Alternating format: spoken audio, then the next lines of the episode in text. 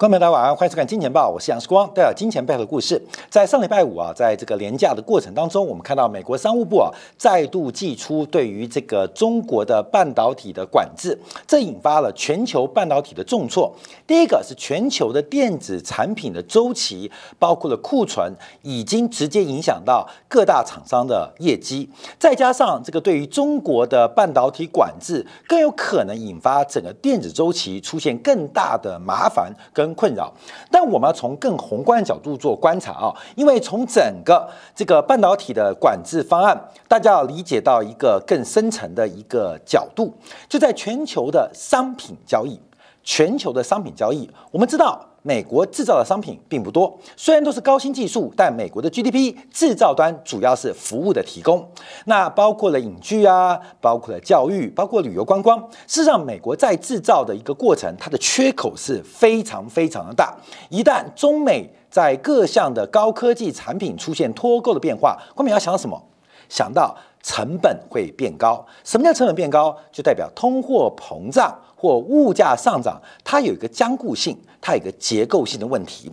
毕竟啊，要把大量的制造业要转移出中国，不管是回到美国，还是要去东协啊、东盟，这都是一个成本的提高啊，转移的成本就会提高。那回到美国，那制造成本更高，所以长期的通货膨胀，在全球化的破碎，大家特别理解到这一次的物价上涨可能会有非常。长的一段周期跟时间，这跟九年代长期的低物价，随着整个冷战红利的结束，红冷战的结束，冷战结束的红利释放，导致了全球制造过剩。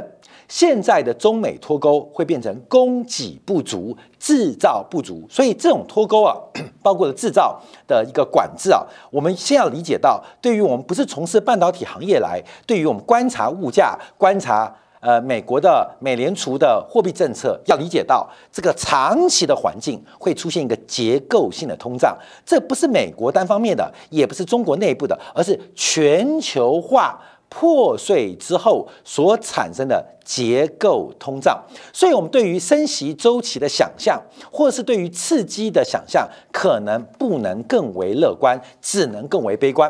好，我们看到十月七号，美国商务部公布的这个新的一波的一个管制方案，呃，对于中国的先进芯片，不管是超级电脑啊，包括的产品进口，包括产品的生产，又在半导体当中给出了更新的管制。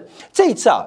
纳入了三十一家实体企业，呃，进变成这个未经核实的清单了。那这三十一家产业就非常非常多，三十家企业啊就非常非常多，主要就是限制中国在高新半导体的生产。跟应用层面当中，那为什么引发国际的这个半导体股大底啊？这要从几个因素做观察。第一个是下行周期，经济的下行周期竟然出现货币紧缩，在全球的商品周期、消费周期往下的过程当中进行了产品管制，这都是一个雪上加霜的过程。当然，对于很多相关半导体甚至广义的电厂商，它的财报、它的营收、它的盈余就会产生极大的冲突啊！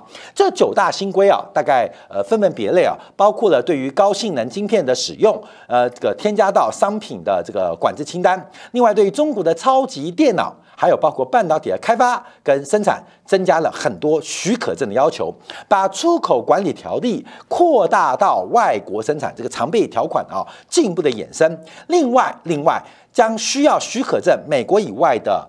呃，国家生产范围进一步扩大到中国的二十八家实体，还有包括第五项半导体设备制造，还有相关的专案添加到这个 CCL 就商业管制清单。那最重要是后面第六跟第七项啊，第六项是中国制造的半导体的美国技术跟美国的相关的从业人员给予了非常严格的限制，叫做推定拒绝啊，就是推定有罪啊，推定有罪。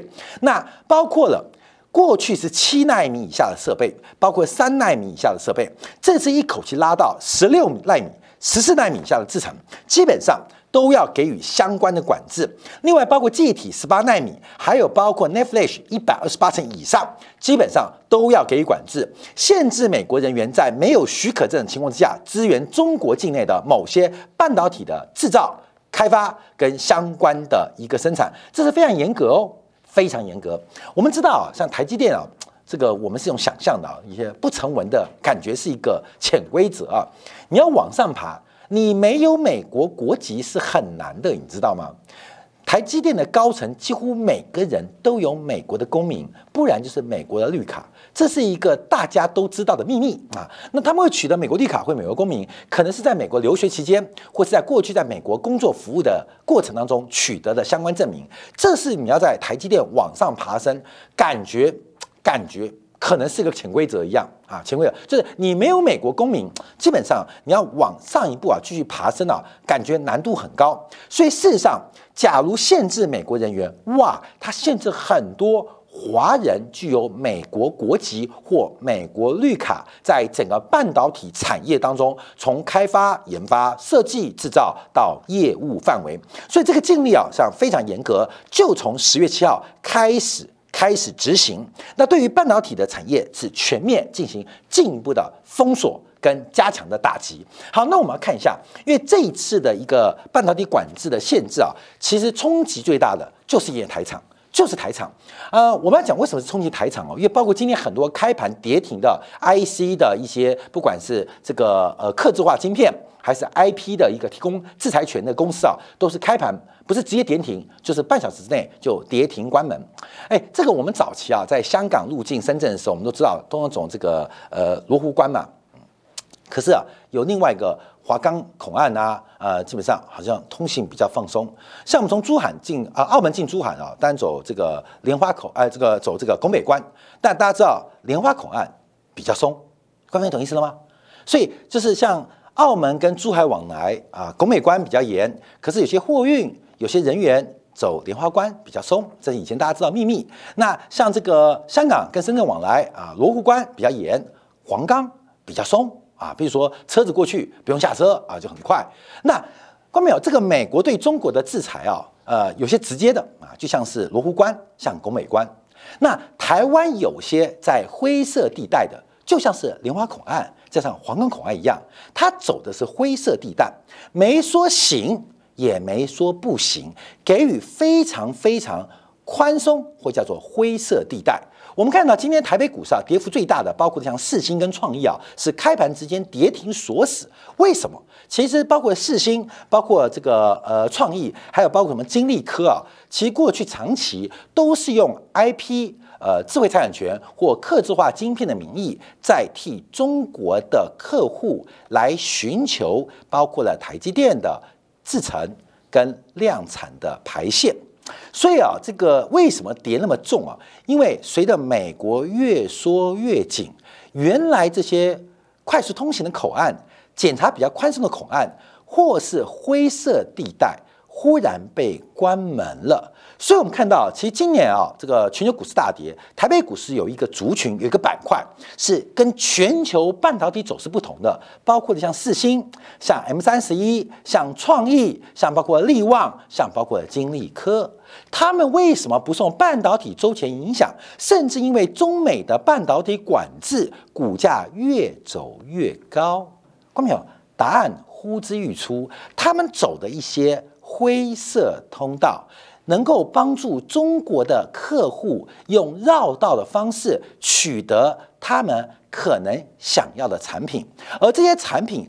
不在违禁品当中，可是是非常敏感的相关半导体产品。随着上礼拜五啊，这个呃美国半导体管制的新的一波的限制，这使得台湾过去这半年最抗跌的，包括了客制化晶片族群，还有 IP 族群，今天全部倒地，而且是一价到底。现在没有人知道他们的生意还做下去。做不下去。上个礼拜，包括像四星创意公布九月份营收，还在创下新高，创下历史新高。对于第四届看法，还是非常的乐观解读。没有想到礼拜五的晴天霹雳，把自己的生意悄悄的关上大门。我们在上礼拜啊，十五号就特别有提到，这个所有的国际媒体啊，包括的秃鹰集团指向台湾地区。我们引用《经济学人》杂志，我们特别有。跟大家提醒，礼拜五啊，上礼拜三我们做节目提醒礼拜五，美国针对中国半导体将进出新一波的制裁禁令，对于台湾的半导体族群可能是喜是悲，那大悲大喜就在银线之间，所以整个台湾半导体的产业最后一个没有受到周期打击，甚至相反受到中美摩擦。意外受贿的族群，在今天股价遭遇到非常大的血洗，而他们未来之路、未来发展之路跟未来的营收、未来的生意会不会戛然而止？那基本上应该已经是大势定定啊，板上钉钉的事情啊，所以股价的反应非常非常的激烈。好，除了这些个股、这些族群之外，很多是台积电的子公司，很多是台积电子公司。光你像那个创意啊，这个创意，我们做台积电公司这点很棒嘛。只要大家对创意了解的话，创意之前还出现了一些公司治理的问题啊，还记得吗？啊，姓石的负责人出现了类似准类线交易的一个这个法规上的问题，还害他老婆 HP 的大中总裁何威林因为道德问题小小小的瑕疵啊，基本上就请辞了 HP 的总裁。所以各位不要以为台积电。啊，台积电树大必有枯枝，人多必有白痴啊！所以，我们看到，不要以为台积电工资很好，台积电子公司治理好吗？不知道。在这个变化过程当中，我们看到台积电的很多口岸啊，或是很多的后门，悄悄的被美国关上。而这个被美国关上会发生什么样的问题？我们先讲一个新闻，就在啊这个昨天啊这两天啊，这个呃知名的研调机构 IDC 啊提到了啊总结七八九月份全球第三季 PC 的市场需求急速降温，这个出货量仅仅只有七千四百二十五台，年减。百分之十五啊，这跌幅非常大，而且平均的售价也出现明显的下滑。那 IDC 市井啊，只要第三季的平均继续下滑，说明 PC 的市况仍在持续的衰退之中。好，关于这个事情啊，从去年第四季开始提到，美国跟全球过度消费跟提前透支的过程，都会让。未来这段时间，投资人出现买单的效应啊！我们在今年还三四月，还记得我特别去这个台湾著名的光华商场啊，买一台 NB 嘛。那对比去年了，哇，这个价格杀翻的。听说现在更惨啊，现在更惨，就是全球的这个因为新冠疫情、居家隔离、居家上课、居家上班所透支的消费，未来啊，就现在啊，今年到明年都要逐步的买单。那最惨的像跑步机。啊，跑步机啊，这种跑步机，这可能啊，呃，一辈子会买一次的啊，一辈因为买了都不会用啊，真的跑步机买回家，大部分就是一个险恶设施啊，摆那边占地方，真的会使用的可能不到十分之一，所以很多人有买跑步机的梦，可真的会用跑步机的人不多，所以跑步机啊，哑铃啊，这个严格来讲就是一生会买一次。啊，很多健身产品一生会买一次，那这种一生一次的消费，在居家隔离当中彻底的被激发了，也就是我们看运动健身器材，包括很多耐久材，它被透支消费了，它被完完全全的透支消费了，所以我们看到不仅是 PC，还包括很多的产品，很多的产业要面对非常非常。痛苦的买单过程。好，那我们看一下，对于美国中对中国半导体经历啊，包括晶圆代工、D M 产业、Netflix 影响。好，关们，我觉得更多要关注到的，并不是半导体而已，而是结构性通胀问题。那我们就要观察，因为在这礼拜四，台积电要召开法说会啊，台积电的法说会。我还记得在六月八号，我们在这个台积电的股东的爱情面包，用金大班的最后一页来替特别说明，尤其是台积电。上半年，不管是那时候是股东会，还有包括法说会，后来法说会都提到了消费电子滑落，可是高运算的 HPC 啊，HPC 的高运算部门的需求仍然非常畅旺。我们当时就提到，这个完全是对不了账的，因为不管从亚马逊、从微软、从 Google，基本上他们对于云设备的设设备的投资都在。筛筛减预算都在大幅的减少对于相关数据中心的投资，那这些主要的消费者、主要的客户在削减资本支出，你台积电为什么还能够说，虽然手机跟个人的这个 PCMP 不好，我们还有 HPC，到底是谁看不懂？这很特别哦。后面你从下往上嘛，你的客户都在砍单。你的客户都在砍单，结果台积电还每天很快乐，直到最近超微 MD 跟 NVIDIA 连续发布预警之后，现在好像台积电发现事态不对啊，事态不对，那不是后知后觉吗？你看报纸都知道，这个产业尤其是 HPC 高运算中心可能要出问题了，还在嘴硬。我们看到在上礼拜啊，这个知名的老牌半导体产业分析师陆行之啊，他讲话就非常不客气。不像有限公司还在硬撑，它只有限公司接着台积电，这个包括了 HPC、NVIDIA 预期获利不与呃不如预期，包括超微获利不如预期，所以看到很多这些高运算的客户连续三个月订单都搞不清楚，你台积电怎么还有可能乐观看待呢？这就有出大问题喽，因为台积电的公司治理跟投资人沟通，它的专业、它的诚信在哪边？只有两条路，第一个。他是用骗的，没有诚信。台积电骗的哦，那台积电不骗，就代表台积电非常不专业。树大必有枯枝日，人多必有白白痴啊！台积电这个机构，光明要特别当心。我看台湾现在有一百万人呢，纯股台积电啊，你要从小地方，反正就两个选择：一个台积电公司已经搞得跟利基电黄崇仁一样，诚信值得考虑，值得怀疑啊，那他不骗人。那不骗人就是专业有问题，一个是看不懂，一个就是就在骗，反正不是骗就是不懂，各位就那么简单啊！陆行之讲，我跟你讲，我们呃分析陆行之讲话跟我们的看法就那么简单，一个就是台积电连自己的客户，连整个半导体的产业周期他自己都搞不懂，各位就是自己树太大了嘛，啊都枯枝，自信心爆棚了嘛。另外就是他骗。就骗，反正两条路。好，你作为一家公司的长期投资人，这公司假如连自己的产业周期都看不懂，你敢投资吗？假如这家公司它是用骗的，你敢投资吗？这就是很简单的问题嘛。所以我们看到整个台积电，它在第股东会跟之前的法说会，它所跟我们沟通的讯息，这个用报纸都知道很奇怪。亚马逊、微软，包括了 Google，甚至这个。呃呃，Facebook 啊，我们都看到，它从第二季就对外宣布要削减数据周星周星的资本支出，这些就是高运算晶片的去处嘛。从挖矿货币啊，基本上现在倒掉之后，其实所有会用到 HPC 的晶片的。企业或产业全部都在快速的往下，你非要等到这些晶片加工商超为 NVIDIA 不行，你才要承认吗？所以这礼拜四台积电的法说会就变得非常精彩，就会变得非常精彩哦，会变得非常精彩，因为台积电的优秀财报跟它的客户的财报怎么对不上？对不上。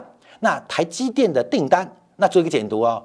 你看，这个俄罗斯在周末发射两百两百多个导弹报复乌克兰嘛？那先发现俄罗斯不缺晶片嘛？难道台积电的晶片出给俄罗斯了啊？不知道。透过那些回转门啊，包括相关的 IP 或客制化晶片公司是这样吗？所以我们要特别做观察跟追踪啊。好，这是我们第二观察给大家讲的一个结果。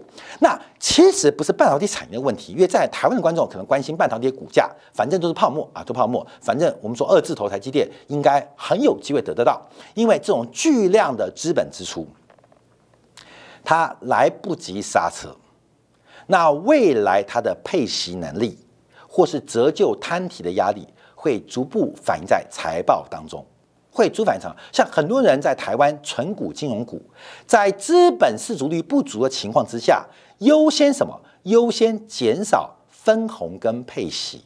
你用昨天的基础做今天的判断，去想象未来。那是非常不切实际的哦，这个事情正在发生，而我们更关心中美的高科技的管制跟全面的商品的摩擦，就会导致一个非常严重结构性通胀。礼拜五，美国公布了非农跟失业率，这失业率降到百分之三点五，尤其是在劳参率反弹的背之下，美国的就业情况，美国国内的一个环境跟全球不同，所以彼此的商业周期不同，可是。因为以美元为储备货币，货币周期相同，这是一个非常非常可怕的一个结果，这是一个非常可悲的市场。所以，我们看到英国啊，看英国，因为这次啊，我们提到这个台湾重伤啊，英日伤重。美国的政治周期、美国的商业周期、美国的货币周期跟全世界不一样。所以怎么办呢？所以怎么办？我们看英国啊，在十一号，我们看最新啊，这个英国金融时报啊特别提到，哈，他引用的是加拿大皇家银行的这个调查，他们非常怀疑英国央行救市的动作，尤其在上礼拜，英国央行的救市跟短暂的 QE 并没有发挥实质的作用，而是雷声大雨点小。我们看这几天啊，英国特别以长天期国债、三十年期国债为例，正在。逐步的重新站上百分之五，站上百分之五什么意思？就是百分之五，就是英国央行紧急实施到十月十四号这个礼拜四为止的短暂 QE，紧急实施 QE。可是目前市场正在把这个英国央行的干预市场的举措进行了一个挑战啊，进行一个挑战。所以我们看到英国央行是不是控制不住整个市场？流动性的问题，流动性问题。我们看英国国债的抛售潮再度起来啊，不管是二十年期、二十五年、三十年期、四十年期、五年，所有长天期的国债收益率都在挑战九月十八号的高点啊，利率调高点，也就是挑战英国央行能不能执行 QE，还有 QE 之后会不会把这些相关的资产重新拿出来销售、拍卖或是释放？市场上对英国央行的掌控力现在有越多越多的怀疑啊，越怀疑不是不能挑战哦。上一次挑战英国央行成功的是谁？索罗斯啊！上次啊，上次索罗斯挑战了英国央行成功之后，赚了几十亿美金回家啊！马上离婚哦！我跟你讲，马上离婚哦！啊，索罗斯挑战完英国央行之后，赚大钱之后，就跟他的前妻啊就离婚了，娶了一个新的嫩妻。我跟你讲，很有成就人生的。所以现在大家都想都想把跟让现任的妻子变前妻啊，找嫩妻。所以大家要挑战英国国债哦，看到没有？挑战英国央行不是单纯财富哦，是很多男性交易员一辈子的梦想哦，你知道吗？整个人生生命要开始改变喽，看到没有？把糟糠之妻丢掉，换来嫩妻，就是干嘛？你要做个关键动作，挑战英国央行，因为前车之鉴啊，呃，这个成功例子不能叫前车之鉴，就叫索罗斯。所以挑战英国央行。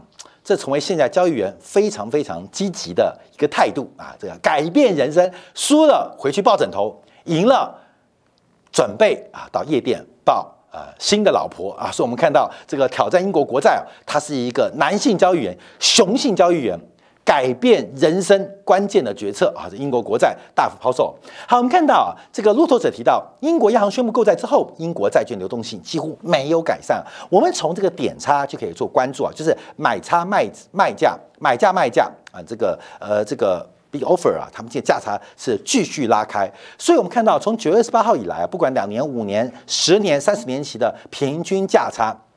基本上仍然是维持一个非常高档，这代表什么意思？市场看不出来有谁要买，也看不出来有谁要卖。随着价差过大，代表这个卖家跟买家彼此愿意支付的价格会越拉越大。哎，观众朋友，想想。台湾的房地产呢，就是买家愿意出的价格，跟卖家想要挂的价格，像大陆房地产一样，买家想买的价格跟卖家想卖的价格，基本上就僵持不下。这个僵持不下，我们一般来讲就可以用点差，可以用 bid offer 的价差来进行一个观察跟衡量。而现在的价格是越来越高，好，那看谁输谁赢嘛？买家撑不住，还是卖家撑不住？买家撑不住的原因叫做资产荒。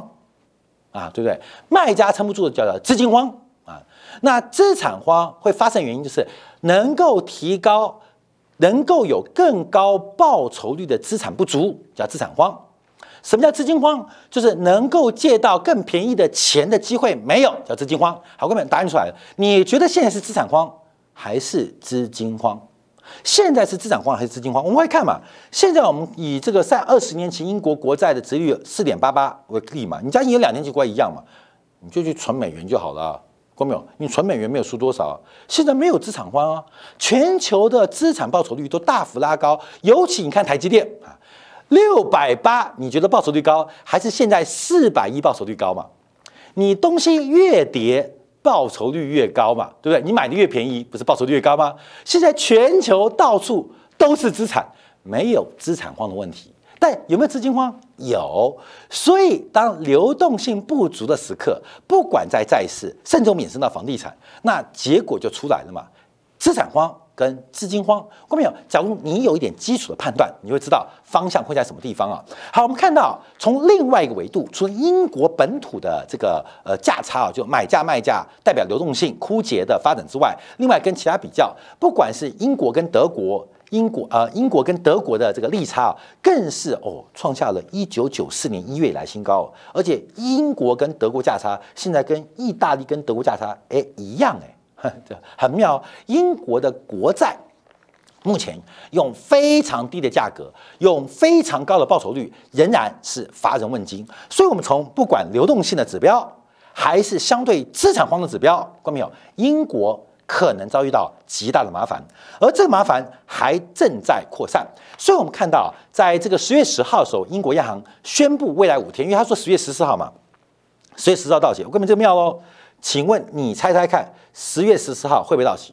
哎，妙了！十月十四号有很多大事哦。第一个是英国 QE 会不会延续、延后、延这个呃继续往后呃延后？那另外一个是台积电法说会嘛，全部压在十月十四号嘛。啊，所以十月十就礼拜四啊，很精彩啊，非常精彩。礼拜四、礼拜五啊，非常精彩啊。因为假如它延后，你要延后发生什么事情吗？因为英国央行后面要升息啊，你一边升息一边印钞。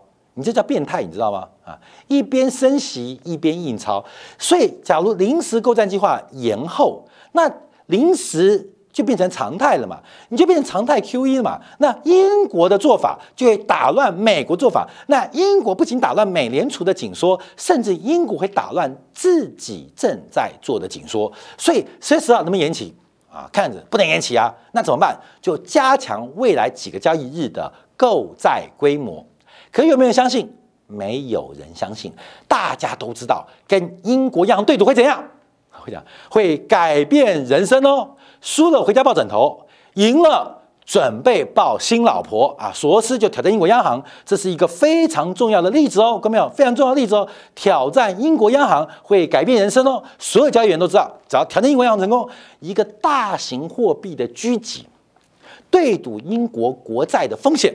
这是一个非常巨大的利润，这是巨大利润，因为英镑、英国国债在全球的规模都很大，所以你去狙击它，它未来的报酬率极高，尤其在这个紧缩周期。所以英国目前问题很麻烦哦，这里边要继续观察。我们看到目前英国的 CDS 啊也在持续飙高，相对于其他不管是美国、德国、法国，它单独走高，所以英国会不会是下一个欧洲啊？它现在不是欧洲了，是不是一个北大西洋的猪啊？啊，基本上有待观察。好，进一步恶化的是在债券卖不掉情况之下，开始向房地产啊，也叫房地产，其实一般讲就抵押贷款、证券化商品啊，这个养老金啊或金融机构都会投资很多抵押贷款或类似房地产的这个作为抵押，呃，做底层资产的相关发行的证券化商品啊。那现在开始赎回了，因为债券卖不掉嘛，就开始赎回这个嘛。我看一个一个赎回哦，先赎回债券，再赎回一些其他非国债的债务。那下一个就是甩卖资产，这变成一个非常严重的流动性循环。所以，稍后今天感我们要分析啊这一期的诺贝尔经济学奖，从 b 内 n 来观察为什么危机会爆发，金融市场的中介功能跟流动性的危机到底是如何开展的？英国。正在做出一个很特别的例子。好，最后我们看一下日元啊，因为英日英日嘛，日本又挂。今天日本的汇价几乎快到一四六哦，大家不要忘记哦，日本央行跟日本内阁讲的是一四四点九哦，国债利率是零点二五哦。现在今年是一个财富重分配的哦。英国是世界第五大经济体，日本是世界第三大经济体。你今天干掉英国，看到没有？下半子人生不一样。你假如再顺便加干掉日本，你都可以去火星移民了啊！这是更大的生意在后面哦。所以现在日元跟日债跟日本资产也正在被举起，看到没有？你还在摸底吗？你在怀疑台北股跌六百点，你会你就觉得快到底了吗？开始赶底了吗？你还相信吗？全球第三大经济体，全球第五大经济体快要撑不住了，快要破产了，快有风险。大家现在都拿着镰刀在跟资产端疯狂的割肉跟放血。你觉得大陆股市会到低点吗？你觉得香港股市会到低点吗？你觉得台北股市会到低点吗？正在放血哦，放谁？第三跟第五大经济体，这个问题现在越演越烈，值得大家特别做观察。好，我们休息片刻，在精彩部分，我们就要分析下诺贝尔的经济学奖得主啊，这是呃包括了 Bernanke 和另外两位的在这个金融中介功能的这个权威来颁发。这颁发很特别，因为这次颁发似乎很有政治味道。其实诺贝尔的这个奖项当中并没有经济学奖。可是后来啊，这个等于是呃，这个附着啊，在诺贝尔奖之上啊，诺贝尔经济学奖我们就叫简称诺贝尔经济学奖。为什么会符合政治？而这次颁给 Bernanke 也是一个非常特别的一个奖项，尤其是新凯因斯学派的复辟。而这个新凯因学派复辟跟其中一位正在中国西南财大担任金融学院院长的这位得奖奖主有什么样的关系？美国不断的进行半导体管制，可是诺贝尔奖颁出来的风向。感觉是东风渐起，这会给我们世界带来什么样的影响？对于市场带来什么样的干预？我们休息片刻，回来在精彩部分解读一下诺贝尔经济学奖。